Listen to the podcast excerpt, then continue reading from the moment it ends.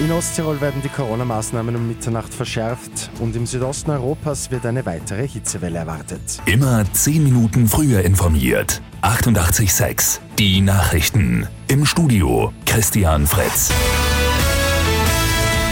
In Osttirol werden die Corona-Maßnahmen wieder verschärft. Grund sind die steigenden und bereits sehr hohen Inzidenzen. Im Bezirk Lienz gilt ab morgen in den Gemeinden Oberlienz und Innerwilgraten eine Ausreisetestpflicht. Ausgenommen sind Vollimmunisierte und Genesene mit mindestens einer Corona-Impfung. Für den gesamten Bezirk sind Veranstaltungen auf 100 Menschen begrenzt. Außerdem muss ab morgen im Handel wieder FFP2-Maske getragen werden. Die Waldbrandgebiete im Südosten Europas kommen nicht zur Ruhe.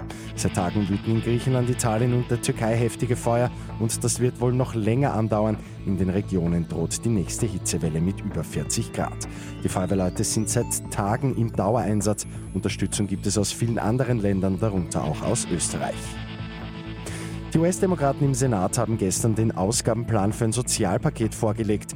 Die Haushaltsentschließung sieht Sozialausgaben in der Höhe von rund dreieinhalb Billionen US-Dollar über zehn Jahre vor. Und unsere OlympiateilnehmerInnen sind wieder in der Heimat. Heute gibt es einen Empfang. Die gute Nachricht zum Schluss. Die MedaillengewinnerInnen werden am Abend in der Wiener Hofburg begrüßt. Bundespräsident Alexander van der Bellen wird zu einmal Gold, einmal Silber und fünfmal Bronze gratulieren. Mit 88.6 immer 10 Minuten früher informiert. Weitere Infos jetzt auf Radio 886 AT.